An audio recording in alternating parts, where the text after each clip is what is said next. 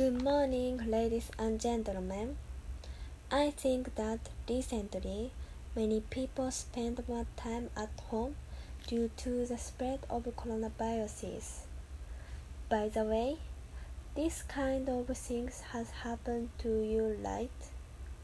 For example, you tend to eat snacks against your resolution. Of course, I have experienced it's an unavoidable situation now that we are often at home. So today I'd like to introduce my diet method. By the end of this presentation, you'll be able to live a healthy life. First, I always drink two glasses of water when I wake up in the morning. Our body is working during sleep, so we sweat more than we expect. An average of about 500 milliliter, and when there is a lot, 1 liter of water is lost. Thus, morning hydration is very important. In addition, drinking water before eating breakfast will reduce your appetite and prevent you from eating too much.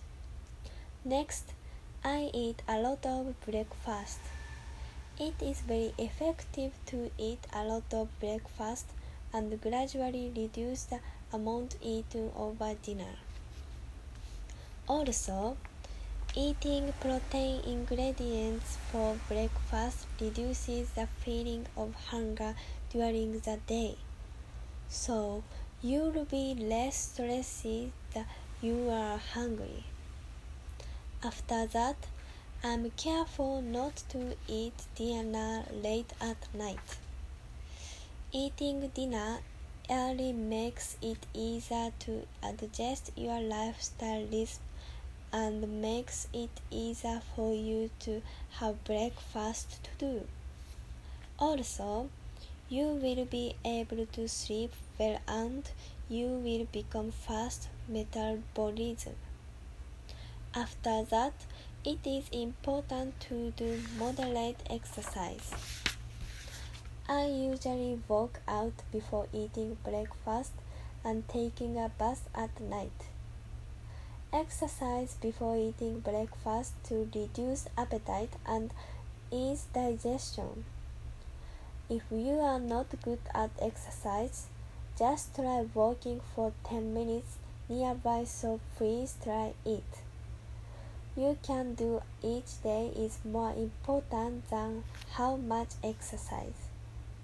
Finally, to make time for what you like in a day.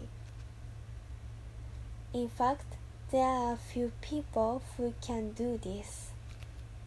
If you are usually busy, Five minutes is fine. Please relax yourself by listening to your favorite songs, reading your favorite books, watching TV, and so on. You will be able to adapt to a healthy lifestyle without accumulating stress by making this kind of time. Thank you so much for your uh, interest and attention.